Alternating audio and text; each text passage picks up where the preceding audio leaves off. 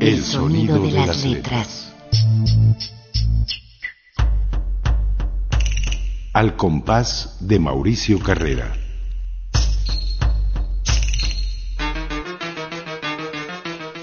Mente del escritor a la página del sonido.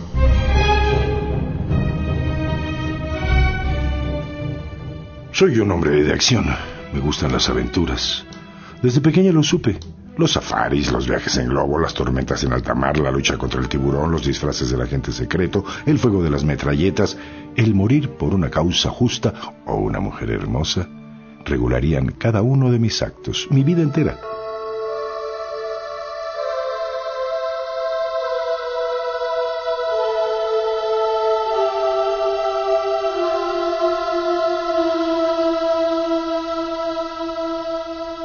Cosa de risa, si se quiere. Gordo como soy y bajo de estatura, mi imagen no es precisamente la de un aventurero.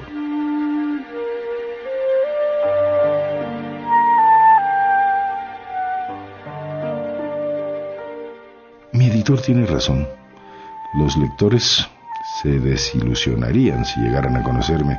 Y si quiero continuar en la lista de bestsellers, como dice, debo ocultarme, evitar que me conozcan. Por eso no asisto a conferencias o presentaciones literarias. La editorial se encarga de todo. Mantiene mi identidad secreta y contesta los cientos de cartas que a la semana recibo por parte de mis lectores.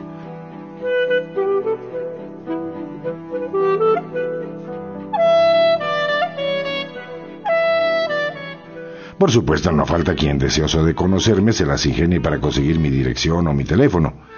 Eso precisamente fue lo que sucedió con Natalia.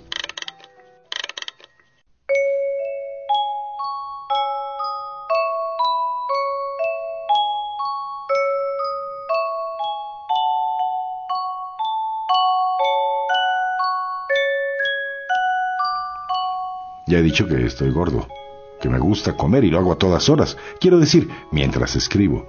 Una compulsión, como le llaman los médicos, comenzó cuando yo era niño.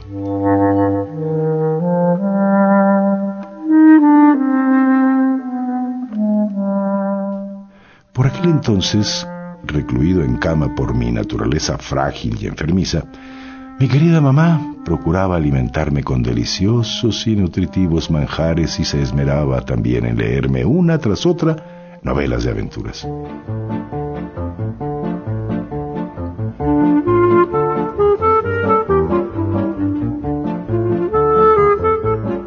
Madre tenía la idea de que su hijo llegaría a convertirse en un hombre fuerte y valeroso, tanto más como lo habían sido mi padre y mi abuelo, ambos excelentes deportistas y soldados, muertos en la Segunda Guerra.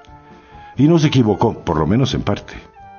De ese niño débil que fui, mis aventuras son hoy conocidas en el mundo entero, y mi nombre es sinónimo de acción y emociones fuertes.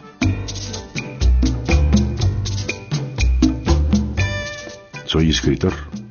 Una variante que si bien mamá no esperaba, terminó por aprobar y mirar con orgullo. Escribo y soy famoso, eso le gusta.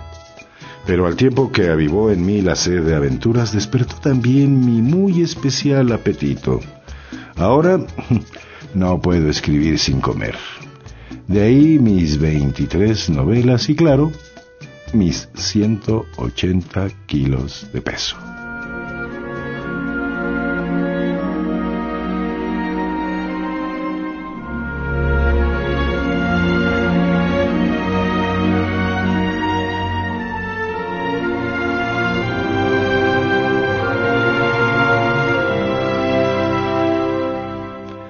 Desde que mamá cayó enferma, sin embargo, las cosas han cambiado. Paralítica como está, víctima de esa embolia que por poco le cuesta la vida, no puede cocinar. Yo, por lo tanto, no escribo.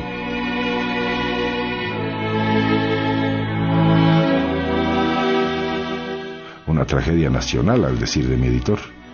Para contrarrestarla buscamos estrategias y lo primero que se nos ocurrió fueron los restaurantes.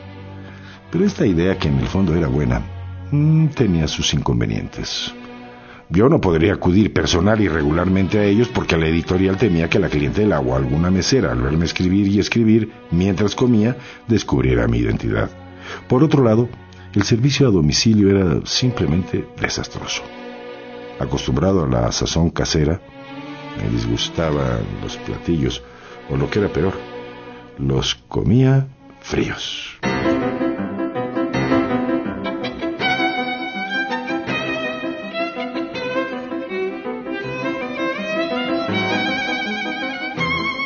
Así pensamos en otra solución, una cocinera. Una cocinera que resultó ser Natalia.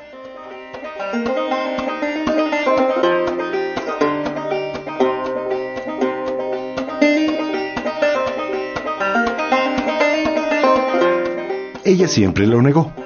Estoy seguro, sin embargo, que supo con quién trabajaría y que hizo hasta lo imposible por ganarse ese puesto. Qué casualidad, me digo, que profesara tal admiración por mis novelas. Las había leído no una, sino dos, tres veces, y se moría por conocerme.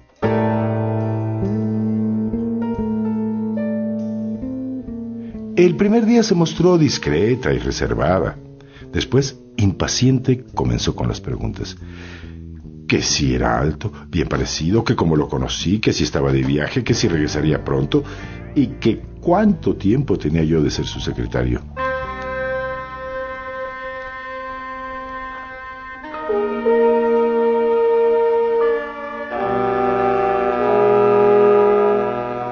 Cuando le dije la verdad, por poco hice va de espaldas. Pensó que la engañaba. Se negaba a creer que ese gordo enano, como me llamó, fuera el mismo autor de Furia en Tangañica o de novelas tan renombradas como Aventuras en la capital del hielo y el misterioso personaje de la calle del norte.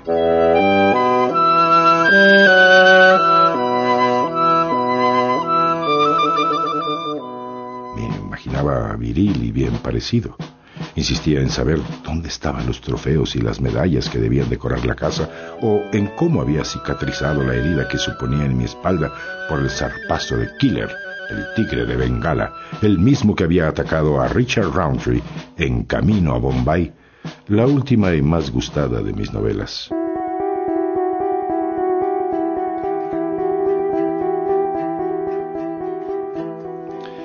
La escuché fascinado y ofendido. Me fascinaba su interés por mis novelas y al mismo tiempo me ofendía que por mi físico me creyera incapaz de escribirlas. Sé que hice mal. Debí haberla despedido en ese instante. Mm, me hubiera ahorrado molestias y dos o tres explicaciones. Pero Natalia, además de excelente cocinera, cuidaba bien de mamá. Eso la salvó. Por lo menos un tiempo. Y aunque ofendida, sintiéndose engañada, tampoco quiso renunciar. Primero con la esperanza de ver cruzar por la puerta al apuesto escritor que esperaba, y después, convencida de mis palabras, por el orgullo que representó saber mi misterio.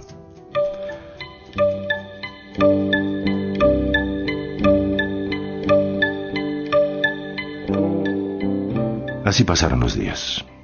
Natalia, feliz de leer antes que nadie mis aventuras, y yo, primer lugar en ventas, más gordo y contento que nunca. Pero sucedió lo inevitable.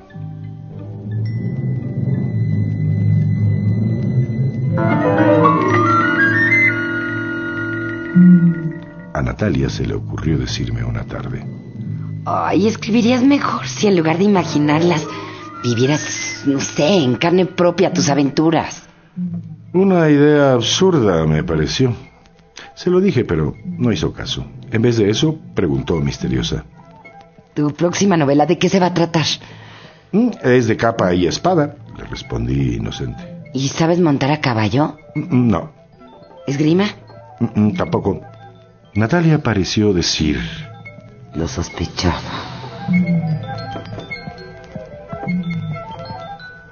Después sentenció. Vas a aprender, de eso me encargo yo.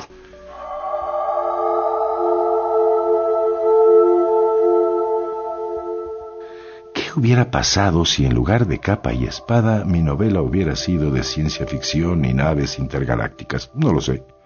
El caso es que se puso en huelga de cocina. Tres días, no más, tardó en convencerme y encontró un maestro de esgrima con el que me amenazó. Comenzarían mis clases. Ay, imagínate lo mucho, lo mucho que se enriquecerá tu novela si aprendes esgrima.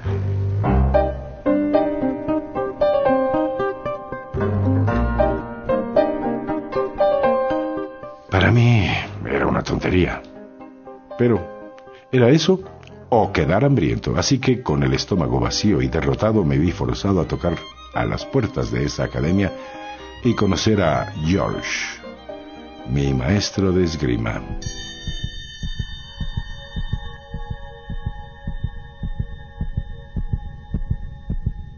Un hombre musculoso y de cintura breve que vestía de negro y blandía un florete en su mano derecha.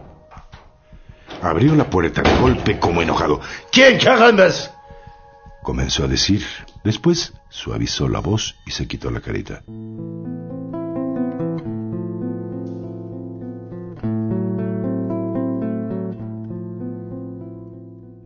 Oh, madame, prie de m'excuser. Hizo una reverencia y le besó la mano a Natalia. Ella enrojeció de inmediato. Oh, practicaba un poco, explicó el maestro. Tenía unos bigotes largos y puntiagudos que no cesaba de afilar con delicadeza. Uy, que estar en forma, agregó, por lo que pudiera ofrecerse.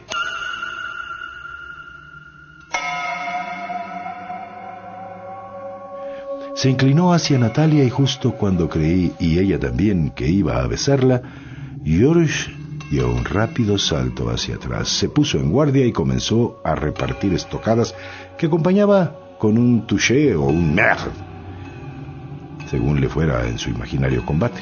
Natalia, emocionada, casi aplaudía. Yo, molesto y con hambre, saqué una galleta de mi bolsa y la engullí de un bocado. Cuando al fin se cansó, Natalia pudo explicarle el motivo de nuestra visita.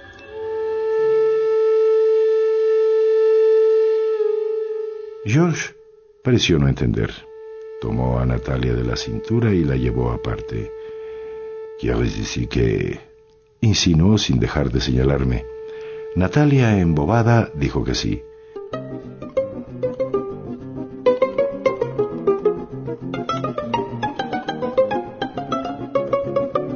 La carcajada de George resonó por toda la academia. A mis oídos llegaron frases como ¡Uy, es una broma! ¡No lo puedo creer! ¡Es imposible! No, no, no con ese pensar. No, no, no. Es demasiado. Atrajo a Natalia contra su espigado cuerpo y preguntó con seductora sonrisa. Cariño, ¿por qué no mejor mandas al demonio y te quedas conmigo? Natalia me sorprendió. Ay, no puedo, es mi marido. Con la boca llena de galletas me fue imposible protestar. George, en cambio, pareció interesarse. Tu marido, ¿eh? Sonrió burlón e intrigante. Bien, si eso quieres, le daremos una lección al gordito.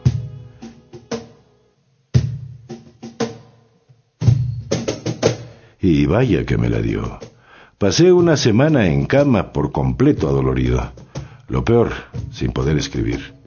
Natalia, que me miraba como si la hubiera salvado de algún peligro, se esmeraba en animarme. No te preocupes, es apenas el principio. ¿El principio? No, no, no, ni soñarlo. El asunto para mí estaba concluido. No volvería a hacerle caso y mucho menos a poner un pie en esa academia de esgrima. Bastante había soportado a George sus ejercicios, sus burlas. No, no, no, no. Jamás volvería a verlo. Pero George, el disque difunto George, tenía otros planes.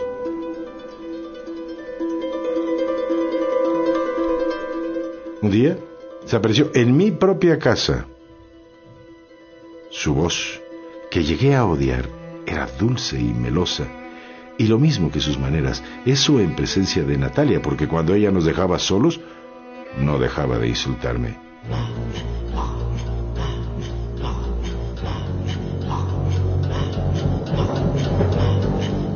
No aguantas nada, gordo cerdo, pedazo de cacho de rebanada. O bien, eres una bola de grasa inmunda. ¿Lo sabías, escritorcito? Aquel día se despidió. A ver cuándo vas a la academia para otra lesioncita para bajar unos cuantos kilos que te sobran por todas partes.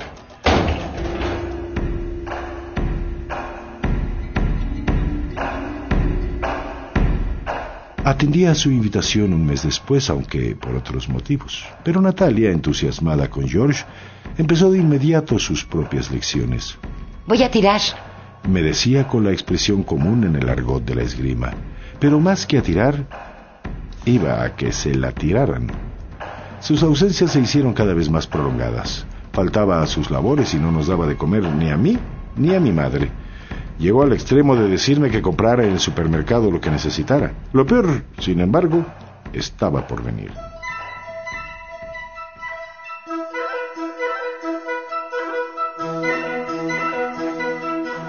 Josh, que para entonces entraba y salía de mi casa cuando le venía en gana, un buen día me saludó. Hola, pequeño Pushkin. Después agregó, Natalia es mía, pequeño Pushkin. Yo no entendí nada. Si me veía comer, alejaba los alimentos que tenía frente a mí al tiempo que decía, no comas tanto. Por eso estás como estás, gordo pequeño Pushkin. Si me veía escribir, lo mismo. ¿Qué escribes otra de tus novelitas, pequeño Pushkin? Pushkin, Pushkin, Pushkin para todo. ¿Por qué me llamaba así?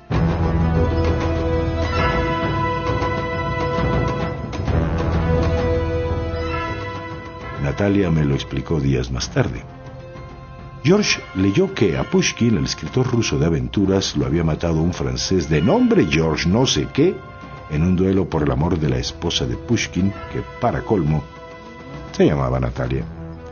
En su cerebro de hormiga todo coincidía. Él era el famoso duelista, yo Pushkin y Natalia, claro, el motivo de nuestra discordia.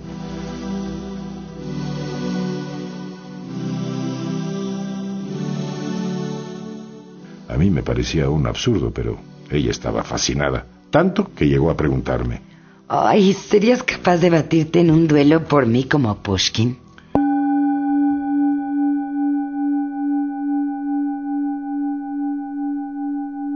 Pensé en sus pasteles, en sus guisos. Estuve a punto de decirle que sí, pero me detuve. Recapacité. Cocineras. Cocineras había muchas. Si quería a George, que se largara con él. Esa fue mi respuesta.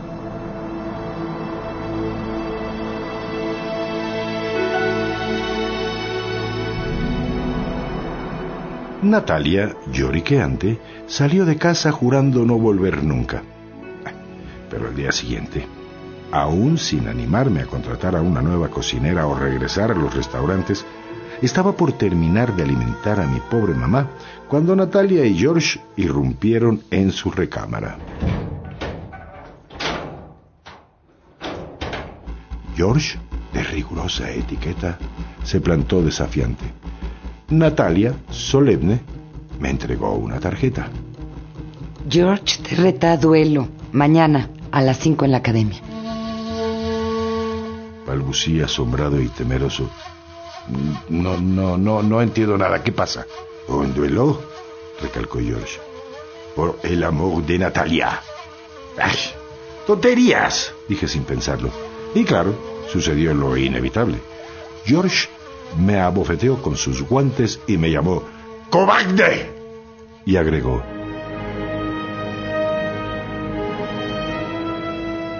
Mañana a las cinco, pequeño Pushkin. Dio la media vuelta y desapareció con Natalia.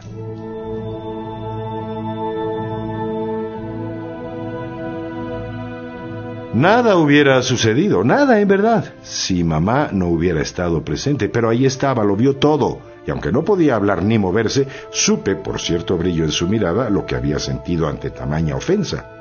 Había escuchado cómo me llamaba cobarde. Ella, que toda su vida había luchado por hacer de mí un valiente.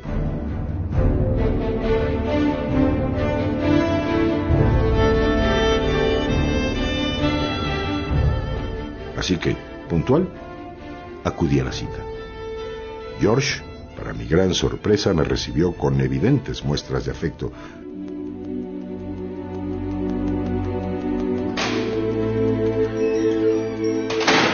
Pasa, mi pequeño Pushki, pasa. Natalia, en cuanto me vio, se echó a mis brazos. ¡Ay, cuánto me alegra verte! ¡Uy! Yo, sin comprender, traté de apartarla.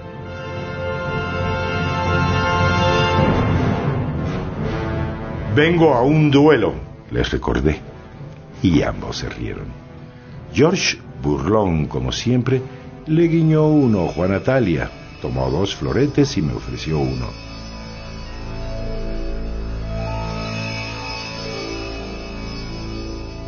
¿Un duelo? preguntó. Bien, pequeño Pushkin. Tú lo pides y aquí lo tienes. ¡Eh, guardia!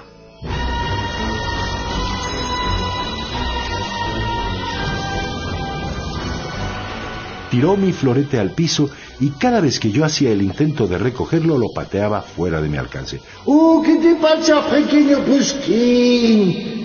Preguntaba George cada vez que caía el florete. Le pedí cortésmente que no me llamara así, pero insistió.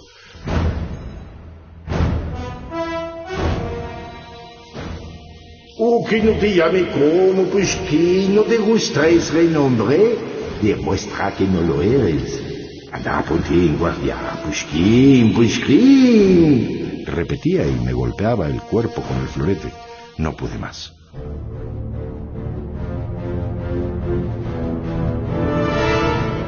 De la bolsa saqué una de las dos veretas que llevaba para el duelo y le disparé en pleno pecho.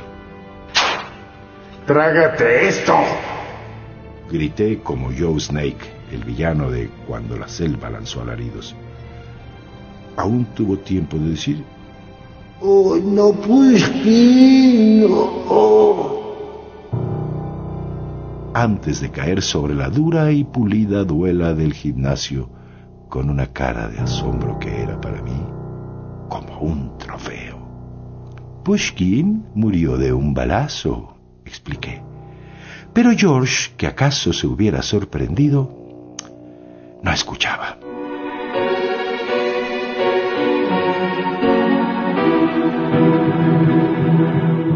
Quedó por completo despatarrado ridículo en su traje de payaso recargado sobre su hombro derecho y con uno de los brazos grotescamente doblados por el peso de su propio cuerpo.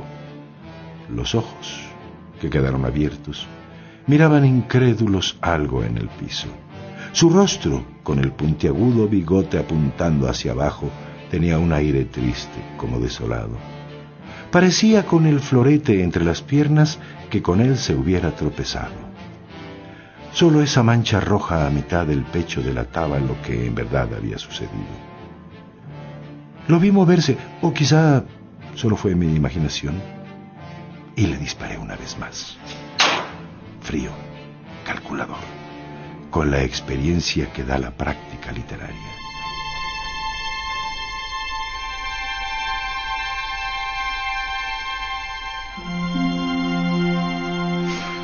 Natalia, que hasta ese momento había permanecido petrificada, estalló en sollozos.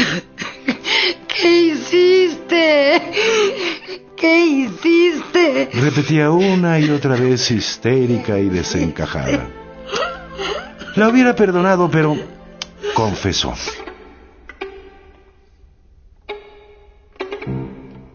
Era una broma, queríamos jugarte una broma. ¿Una broma? No, no, no podía llegar con mamá y decirle, mamá, fue una broma. No, no, no lo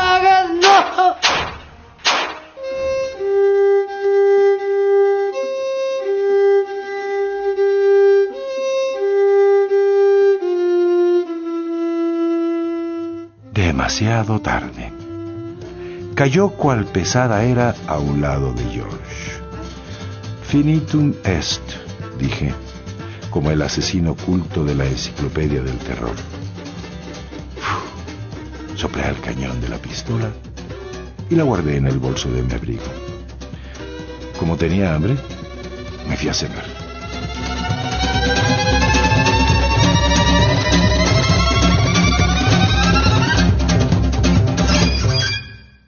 Hemos escuchado El pequeño Pushkin de Mauricio Carrera.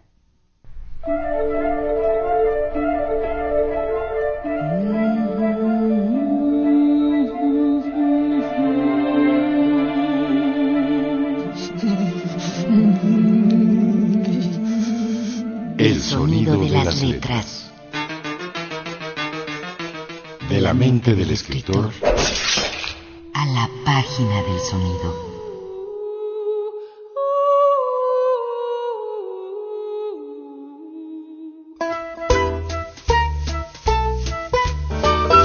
Participamos en este programa Antonio Fernández y Antonio Calderón. Adaptación radiofónica Pilar Muñoz. Narración Mario Díaz Mercado. En una producción y ambientación sonora de Lourdes Mugenburg para Radio Educación.